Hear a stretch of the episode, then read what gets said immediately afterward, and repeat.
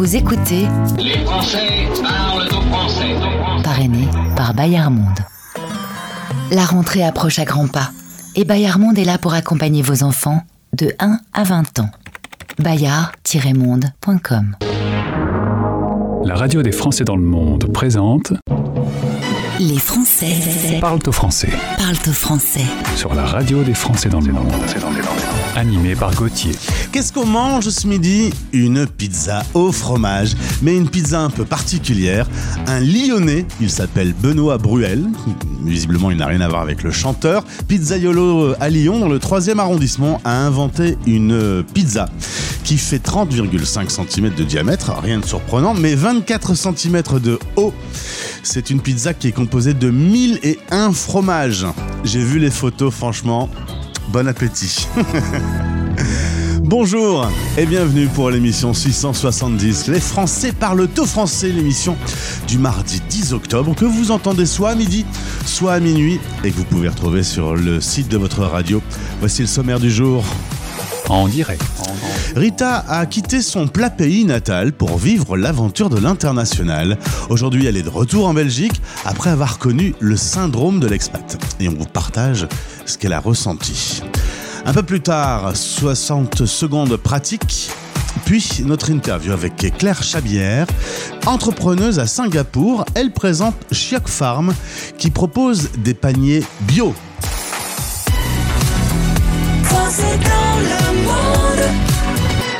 La radio des Français dans le monde. La radio des Français dans le monde. Le podcast. Mon invité, Rita, a connu euh, des expériences euh, à travers le monde, des expériences qui l'ont enrichi sur un point de vue euh, humain, culturel, linguistique. Tout se passait très bien, et puis un jour, il y a eu un petit accro. Et comme sur la radio des Français dans le monde, on veut partager les expériences, les bonnes comme les mauvaises. Rita a accepté de témoigner sur cette antenne. Rita, bonjour. Bonjour Gauthier. Content de faire ta connaissance. Tu es originaire de Tournai, en Belgique, pas très loin de là où se trouvent nos studios. Tes parents sont franco-belges. Assez vite, tu t'es dit que tu allais quitter ta Belgique natale? Oui, c'est vrai que euh, dans le, le plat pays, j'avais, euh, je m'ennuyais peut-être un petit peu et puis j'avais envie, surtout, j'avais une immense soif de connaître le monde et d'aller au contact des autres, des autres cultures. Euh, mon doctorat, je l'avais fait sur la thématique de la découverte de l'autre. Donc voilà, j'étais un petit peu comme euh, le héros du Tour du monde en 80 jours. Je voulais parcourir le monde, aller connaître euh, les autres et, revenir un jour euh, euh, dans ma maison avec plein de souvenirs, un peu comme un sanctuaire. Voilà. Alors, en l'occurrence, tu vas faire des études dans le domaine de, de l'international. Donc, tout euh, te menait vers euh, le fait de vivre à l'étranger. Chose faite avec une expérience en Allemagne pour commencer? C'est ça, en Allemagne euh, où j'étais euh, professeur à l'université. Donc là, j'étais pas dans l'administration comme je l'ai été par la suite. Et j'ai passé là-bas huit années magnifiques. J'ai juste rencontré un questionnement que sans doute beaucoup d'expatriés euh, rencontrent. À un moment donné, un deuil dans la famille de quelqu'un qui est très proche, tu n'es pas là. Et puis tu te demandes euh, finalement où est ta place. Alors c'est une, euh, une chose importante parce que notamment il y a eu la période du Covid qui a été assez terrible lorsqu'on était loin de ses proches. Là tu me prends un cas concret d'une situation où on regrette d'être loin de sa famille? Alors, je ne sais pas si j'ai regretté d'être loin parce que l'Allemagne, c'est pas si loin que ça de, de chez nous. En revanche, j'ai regretté de ne pas être là à l'instant où j'aurais dû être là. Mhm. Et c'est vrai que la- le, le résultat a été que j'ai réintégré euh, l'administration nationale et que j'ai poursuivi ma carrière, mais plutôt au pays, mais pas pour longtemps.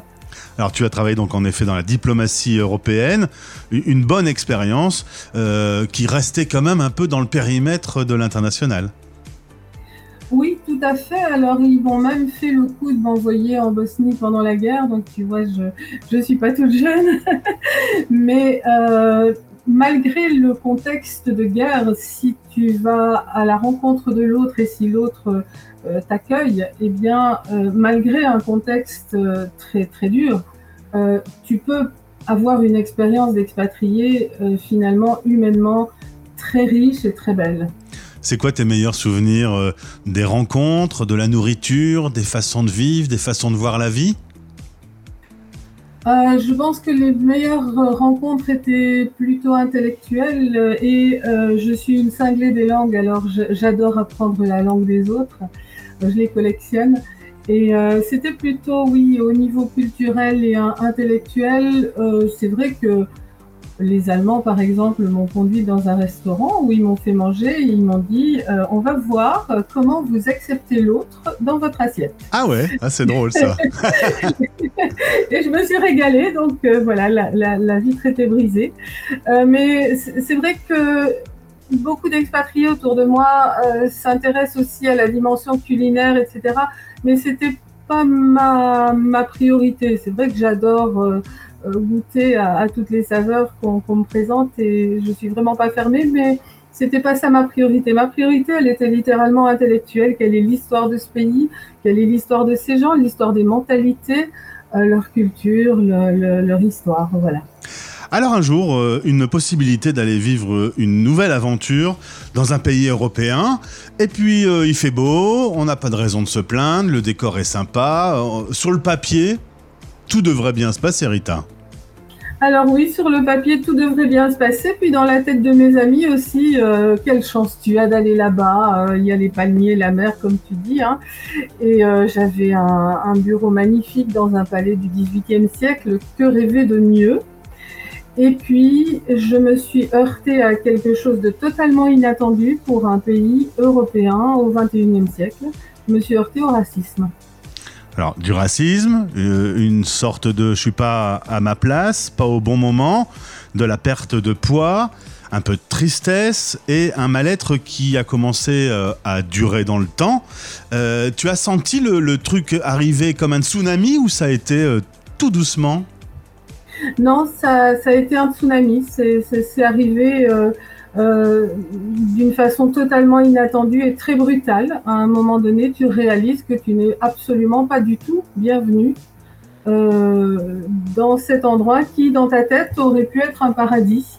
Alors ça, c'est un préjugé, tu vois. C'est jamais très bien de d'expatrier nos préjugés, mais c'est vrai que je suis arrivée avec le préjugé que euh, tout allait aller très très bien puisque c'était un beau pays avec voilà et j'avais tout fait pour m'intégrer. J'avais, je, parle le portugais, je connaissais l'histoire, l'histoire politique qui était nécessaire aussi euh, pour mener à bien mes travaux.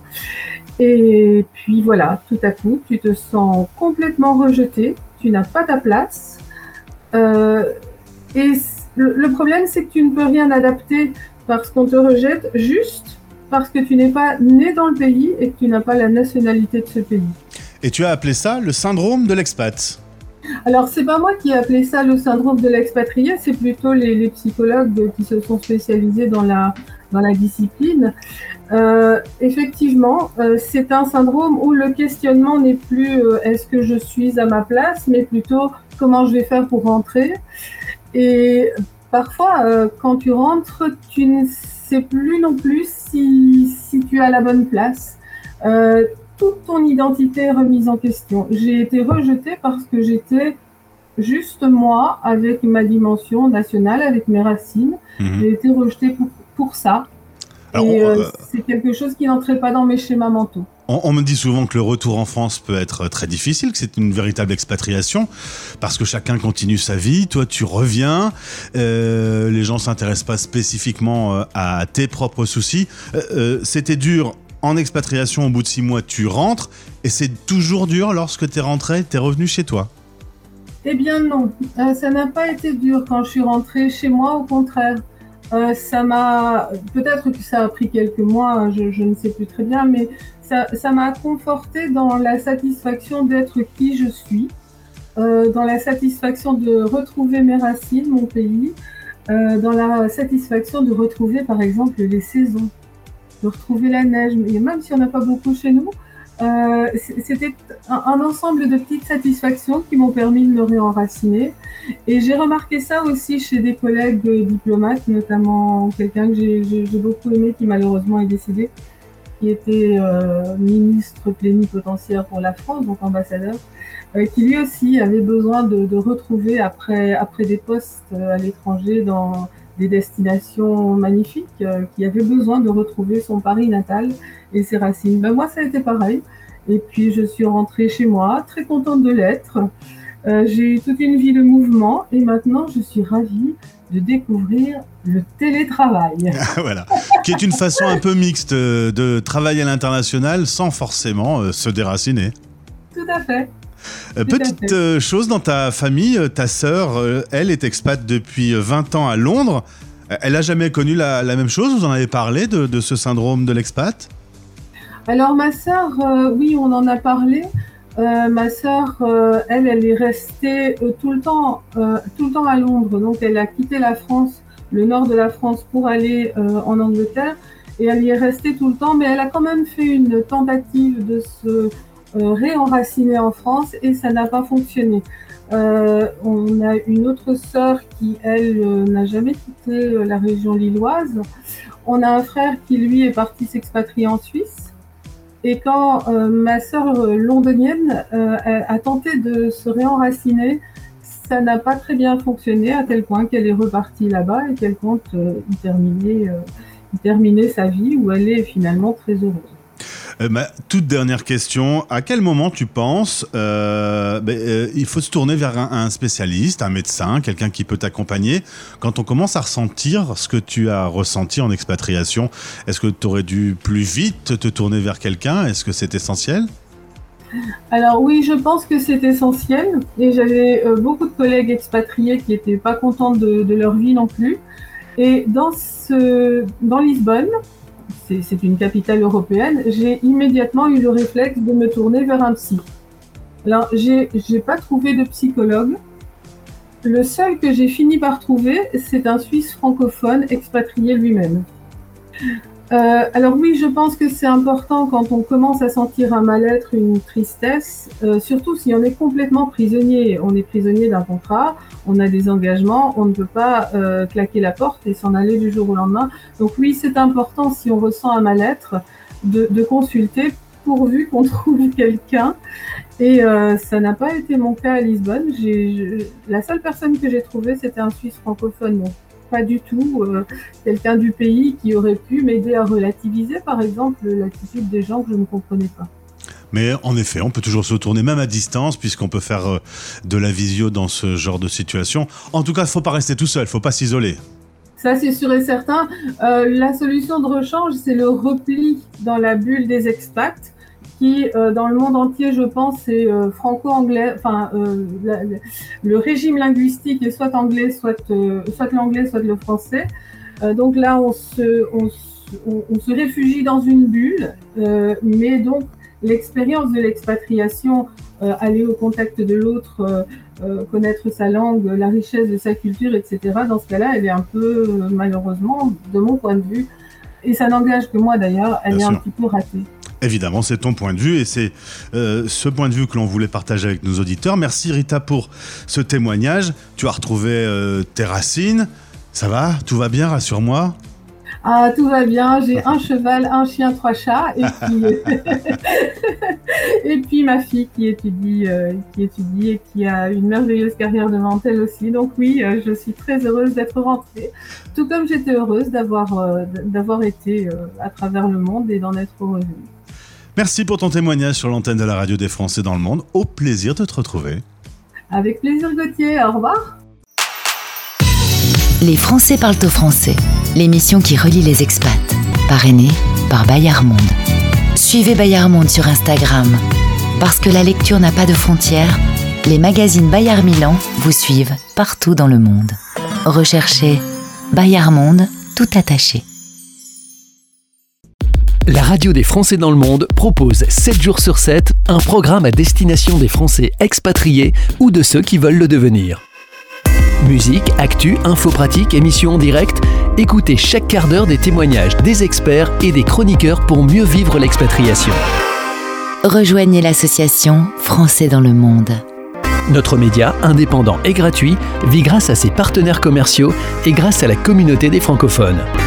Merci de soutenir notre association pour assurer son développement. Pour devenir membre ou pour faire un don défiscalisable, rendez-vous maintenant sur notre site web La radio des Français dans le monde. Le podcast. Qui pourrait penser qu'en donnant un jour une poire à son fils aîné, eh bien, cette Française du bout du monde nous chatouillerait les papilles? Bonjour Claire. Bonjour Gauthier. Bienvenue sur la radio des Français dans le monde. Tu es à Singapour. Tu m'as dit, oui. euh, c'est la Suisse de l'Asie. Oui, c'est très propre. Euh, on est finalement pas très nombreux, c'est très vert. Et les gens sont très courtois. Et assez neutre, notamment par rapport à toutes les tensions internationales aujourd'hui. Euh, on se mouille pas trop. On est un petit peu euh, rien. On est prudents. Voilà. Est- ils, sont, ils sont obligés d'être prudents. Ils sont entourés de, de gros pays euh, et ils veulent se développer et pas faire de vagues. C'est ce qui se passe. Très bien. Dans le cadre de notre partenariat avec euh, le Petit Journal et les Trophées des Français de l'étranger, je voulais te féliciter Claire. Tu es la lauréate du trophée entrepreneur grâce à Chiok Farm. C'est là où on évoque ce Merci. mot. bravo, bravo. Oui. Euh, qui est donc euh, ce patois local de Singapour qui dit euh, chatouiller les papilles. On va raconter cette histoire, mais si tu veux bien, on recommence quelques années plus tôt. On retourne à Marseille. C'est là que tu vas naître. Est-ce que Marseille Oui. te manque un peu de temps en temps, ce petit bordel dans les rues, ce petit Bah ouais. accent chantant Rien que t'en parler sûr. déjà, je te vois sur la canne-bière. Bien sûr, bien sûr ça me manque. C'est, euh, c'est beau, hein, la, la lumière. La lumière me manque beaucoup. La lumière de Marseille et la, la couleur de la mer.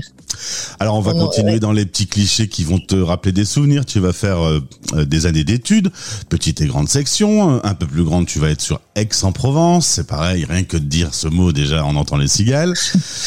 Euh, bon après il y a plus de cigales. hein. Erasmus en Angleterre, première aventure d'expatrié euh, dans une excellente université. Tu m'as dit d'ailleurs quand je suis arrivé, je me suis rendu compte d'un truc, j'avais pas le niveau. Oui, oui, oui, je suis arrivée à Durham, l'université de Durham qui est, selon les années, euh, troisième ou quatrième d'Angleterre. C'est une grande université anglaise et euh, le programme Erasmus m'a permis de rentrer là-bas. Et oui, non, j'étais pas au niveau. J'ai beaucoup, beaucoup travaillé pour rattraper le niveau. Et tu avais une autre envie d'expatriation, tu vas réaliser ce rêve d'aller en Chine. Explique-moi pourquoi dans ta famille, il y avait une odeur de Chine. Alors, dans ma famille, je suis la cinquième génération à partir en Chine. Par contre, je suis la première à y vivre. Euh, mais, mon arrière-arrière arrière-grand-père euh, avait participé au financement de la voie ferrée en Chine qui allait vers Kunming. Donc, les, Français et les Anglais construisaient des voies ferrées pour aller le plus vite possible à l'ouest de la Chine. Et, euh, et mon grand-père participait au financement de la voie ferrée française. Et, puis après, ils ont monté une société de trading. Euh, et chaque génération, il y a des enfants qui, allaient, revenaient, allaient, revenaient, allaient chercher des produits en Asie, revenaient. Et puis, bah, moi, je suis la première à, à y vivre. Et puis, j'y suis restée. Mais quand quelqu'un de la famille revenait de Chine, les bagages avaient une odeur. Oui, oui, oui, papa, quand il ouvrait sa valise, il y avait cette odeur très spéciale et j'ai mis beaucoup de temps à comprendre. Il fallait que j'aille en Chine, en fait, pour comprendre ce que c'était. C'était l'odeur de naphtaline. Parce qu'il allait dans les usines chercher des échantillons il y avait de la naphtaline partout à cause des petites bêtes. Et, euh, et je me souviens de cette odeur typique de papa qui est rentré de Chine, qui ouvrait sa valise et ça sentait, ça sentait pour moi la Chine. En fait, non, c'était la naphtaline. Cinq générations bossent avec la Chine, mais toi tu vis à Pékin et là tu découvres que l'hiver est à moins 20 et, et- et il fait froid. Hmm. Ah c'était horrible. Par rapport à Donc, Marseille. moi, je viens du sud, j'habite à Singapour parce que j'aime avoir chaud. hein. Donc les, les- les- le premier hiver à Pékin, oh, il y avait un vent qui arrivait de Sibérie, qui passait au-dessus de la Mongolie. Il n'y a, il y a pas de montagne en haut, un paf, ça arrive sur Pékin. L'impression d'avoir des milliers d'aiguilles qui te transpercent le corps. C'était horrible, horrible, parce que j'ai eu froid. Enfin bon, voilà. Tu vas te lancer un défi à toi-même, tester le retour en France. On en a fait un mois spécial sur Stéréo Chic. C'est une véritable expatriation que de revenir dans son pays d'origine. D'ailleurs, Ouais. euh, ton retour en France, euh, tu m'as dit te- texto, oui, mais non. Oui, c'est exactement ça. Je suis rentrée, j'ai essayé de me réadapter et j'étais décalée en fait. Et ouais, non, j'ai pas réussi. Donc je suis partie après à Londres. J'avais déjà un peu habité en Angleterre, donc j'étais pas bah, perdue à Londres, mais il y, avait, il y avait ce petit côté, on est à l'étranger que j'aimais bien. Mais bon, c'était pas encore vraiment les bon, Mhm. c'est la maison, pas pareil, parce on est à côté. Papa est à moitié anglais aussi, donc bref, donc j'étais pas, j'étais pas vraiment à l'étranger à Londres. Et, et, par contre, bah, je suis partie à Shanghai. Ah oui, là c'est vraiment cette fois-ci c'est vraiment l'étranger. Ouais. Il y a pas ouais, de doute. là, là, c'était. Et Shanghai est très différente de Pékin, donc euh, donc c'était comme un nouveau pays presque. Tu vois non? Il va y avoir l'amour qui va se mettre sur ton chemin, un mari et deux enfants. Euh, D'ailleurs, en parlant du mari, c'est lui qui va t'amener à Singapour. Il bosse pour euh, une société qui lui propose un poste là-bas et vous vous dites en famille, on va y aller, c'est une bonne idée. Ouais, alors en fait, j'ai eu, tous mes enfants sont nés à Singapour, mais oui, c'est exactement ça. On s'est mariés et on est parti dans la foulée. Et puis alors euh, là-bas, on va commencer à parler de la poire bio à 4 euros, ou alors encore de, je sais plus quel euh, légume que tu trouvais bio. Les haricots, Des haricots, voilà. qui- haricots qui arrivaient d'Afrique du Sud, n'importe quoi. C'est tout le concept du bio. Hein. Tu es dans un pays et à 18 000 kilomètres, il y a euh, des petits pois. Donc Exactement. là, tu te dis non mais ça va pas du tout. euh, il faut faire quelque Ouais. chose. Et tu vas avoir une idée qui fait qu'on se retrouve aujourd'hui. Donc je pense que c'est une excellente Ouais. idée claire. Une idée en allant voir un fermier et en lui achetant finalement son, stock pour 20 familles. C'est là que va naître le concept euh, euh, qui va te permettre de gagner ce trophée. Oui, alors c'est fortement inspiré de quelque chose qui existe en France, les AMAP, euh, où, un groupe de familles trouve un fermier, on se met d'accord sur ce qu'il peut produire. Selon les pays, on ne peut pas tout faire pousser, mais ici, il y a beaucoup de choses qui poussent. On tombe d'accord pour tout lui prendre, en fait. Et comme ça, le fermier n'a pas de risque d'invendu, il y a beaucoup moins de gaspillage alimentaire. Et, et comme il n'y a pas d'intermédiaire, les prix sont beaucoup plus abordables. C'est le circuit court qu'on entend un peu partout aujourd'hui, sauf que toi tu l'inventes à Singapour. Euh, Comme on est sur une île, bah, il y a beaucoup de choses qui sont importées et tout ça n'est pas bio du tout.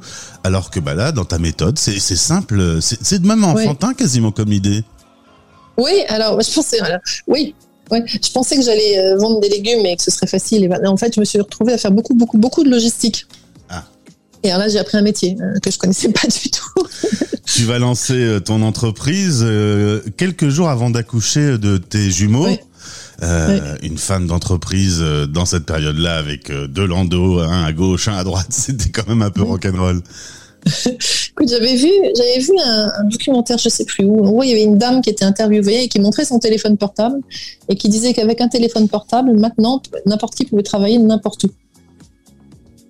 Et ça, ça, ça bah, vraiment, ça a résolu mon problème. Je dis, bah, donc, je peux être maman et travailler. Donc, je peux m'occuper de mes enfants, être à la maison. Quand ils sont plus grands, ils iront à l'école. Et je travaille avec mon téléphone. Je peux les travailler en apprenant- prendre un café à côté de l'école. Je peux travailler euh, de chez moi. Je peux travailler n'importe où avec un téléphone. Et, et c'est pour ça que je me suis dit, non, mais donc en fait, c'est possible. Quelle chance d'avoir des téléphones portables maintenant. On peut faire ça n'importe où. En 2015, donc, tu crées Chioc Farm euh, et cette entreprise a grandi au point où aujourd'hui, elle alimente 300 familles chaque semaine.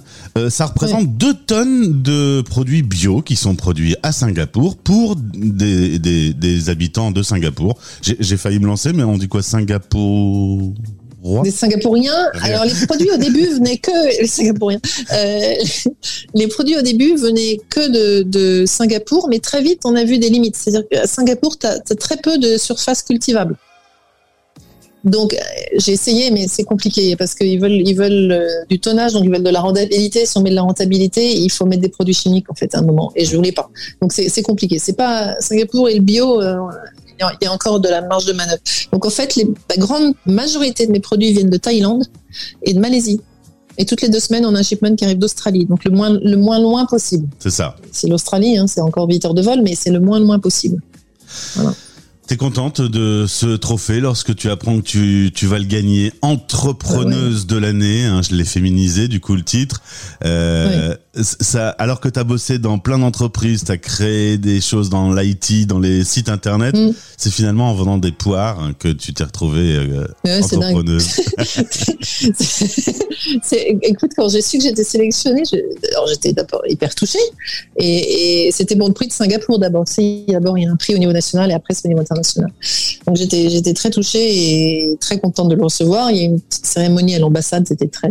C'est bah, c'est chouette parce que c'est un peu formel. Donc c'est-à-dire que tu as une reconnaissance de tes pairs euh, sur, sur ce que tu fais. On te dit c'est bien. Et c'est vrai, quand tu es entrepreneur, il y a peu de gens qui te disent c'est bien on, te- on vient de voir en disant qu'il faut faire différemment, faut faire mieux, faut faire faire ça, mais il y a peu de gens qui prennent le temps de se dire non, mais c'est bien en fait, là, continue, c'est bien. Et, et franchement, je pensais pas que ça ferait autant plaisir. Et après, quand il y a eu le prix na- national, j'en ai pas. Et, tout le monde a fait une espèce de petite danse de la victoire au bureau, c'était rigolo. Sympa. Ouais, tout le monde est très très content. Aujourd'hui, toute la petite famille est basée à Singapour. On sort de deux années qui ont été difficiles. Comment tu vois l'avenir, Claire? Est-ce qu'il y a encore d'autres expatriations qui peuvent se faire ou est-ce qu'un jour il y aura un retour à Marseille pour faire découvrir la culture française aux enfants? Alors, ah, euh, je pense qu'on va compliqué. Je pense qu'on va rester encore en Asie. Je pense rester encore quelques années à Singapour de toute manière. Et, et puis après, on va voir. Ça va dépendre un peu des opportunités. De, mon mari aussi qui a un job, donc ça dépend de. C'est pas que moi qui décide. Euh, comme on a fait tous les deux toute notre carrière en Asie, mais ça fait 22 ans que je suis en Asie maintenant. Donc euh, de rentrer en Europe, il y a personne qui m'attend vraiment avec un job. Enfin, ils vont. C'est difficile pour moi de retrouver un truc en France aujourd'hui. Puis en plus, je suis pas sûre que j'aurais envie d'être euh, employée. Bah, faut faire la, la, ferme des papilles, euh, euh, des papilles, euh, les papilles dans la bouche. Hein. À Marseille, ça marchera aussi. par exemple, par exemple. Et mon mari est franco-japonais, donc peut-être qu'il y aura le Japon à un moment. Je sais pas. Ah. C'est très difficile. J'ai appris à arrêter de faire des plans parce que ça se passe jamais comme on pensait. Et, et écoute, on verra. On, ce que je sais, c'est que j'ai vraiment envie de continuer à travailler dans tout ce qui est sustainability. Là, ce qu'on a vu, tu vois, c'est euh, de faire venir 10 kilos de, de fruits et légumes par avion euh, d'Australie par semaine. Il faut donc de fruits et légumes. Hein, 10 kilos, c'est pas beaucoup, c'est ce que une famille consomme. Euh, il faut planter trois arbres par an et ces arbres vont devoir pousser pendant 40 ans Hmm. mmh. pour absorber ton empreinte carbone générée par ces 10 kilos. Tu les fais venir par camion de Thaïlande, il faut planter trois arbres tous les 10 ans qui vont devoir pousser pendant 40 ans. Et tu vois, avec le Covid, les avions se sont mis à beaucoup moins voler, etc. Tout le monde disait, ah, c'est bien. Et là, maintenant, c'est en train de repartir, mais comme s'il n'y avait pas de problème avec la crise climatique et quoi que ce soit.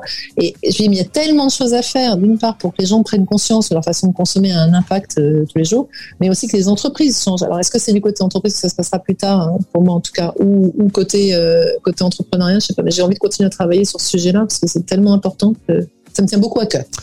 Mon invité, c'était Claire Chabrière, depuis Singapour, fondatrice de Chiok Farm. Quelque chose me dit qu'on se retrouvera parce que tu dois être une femme avec plein d'idées. Donc, euh, ta place est sur cette antenne. Merci beaucoup d'avoir répondu à nos questions. Je te souhaite Merci Gauthier. une belle Merci journée, beaucoup. enfin une belle fin de journée. Il y a un petit décalage horaire. Ouais. Les enfants vont rentrer de l'école dans 6 minutes. On a été à l'heure. C'est bien.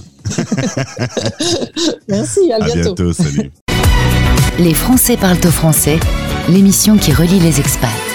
Parrainée par Bayard Monde. Avec Bayard Monde, lire, quel plaisir. Pour découvrir nos collections, rendez-vous sur boutique.bayard-monde.com. Françaisdanslemonde.fr Allez, c'est le moment de l'émission où on va faire un petit tour sur le site de votre radio que vous pouvez euh, utiliser depuis votre téléphone ou depuis le- l'ordinateur, depuis la tablette, depuis ce que vous voulez en fait. Vous pouvez aller faire un tour sur le site et découvrir nos infos, nos podcasts, nos émissions en replay. Et puis surtout, si vous vous êtes expatrié, si vous vous apprêtez à l'être ou si vous êtes tout juste de retour en France, si vous allez vivre une aventure à l'international un peu exceptionnelle, style Globetrotter, eh bien, témoignez. Prenez l'antenne, participez. Si vous avez vécu quelque chose qui peut servir aux autres, si vous avez euh, des conseils ou des choses, des écueils à éviter, eh bien, euh, tendez, euh, euh, nous tendons notre micro pour que vous puissiez euh, donner votre avis et partager avec les auditeurs chaque jour. Entre 30 000 et 60 000 auditeurs à travers le monde pourront écouter vos conseils. Un homme averti en vaut deux. C'était Les Français Parle au français. parlent au français. Évidemment, pour euh, entrer en contact avec nous, il y a le formulaire sur le site, il y a tous les réseaux sociaux. C'est facile. Contact at françaisdanslemonde.fr. Merci d'avoir été avec nous pour l'émission 670 de ce mardi 10 octobre. On se retrouve demain. D'ici là, Cocorico Pop dans un instant si vous voulez découvrir les talents français de demain. Je vous embrasse. Salut. Retrouvez l'intégralité de ce podcast sur le site de la radio et sur toutes les plateformes habituelles en recherchant Français dans le monde. Françaisdanslemonde.fr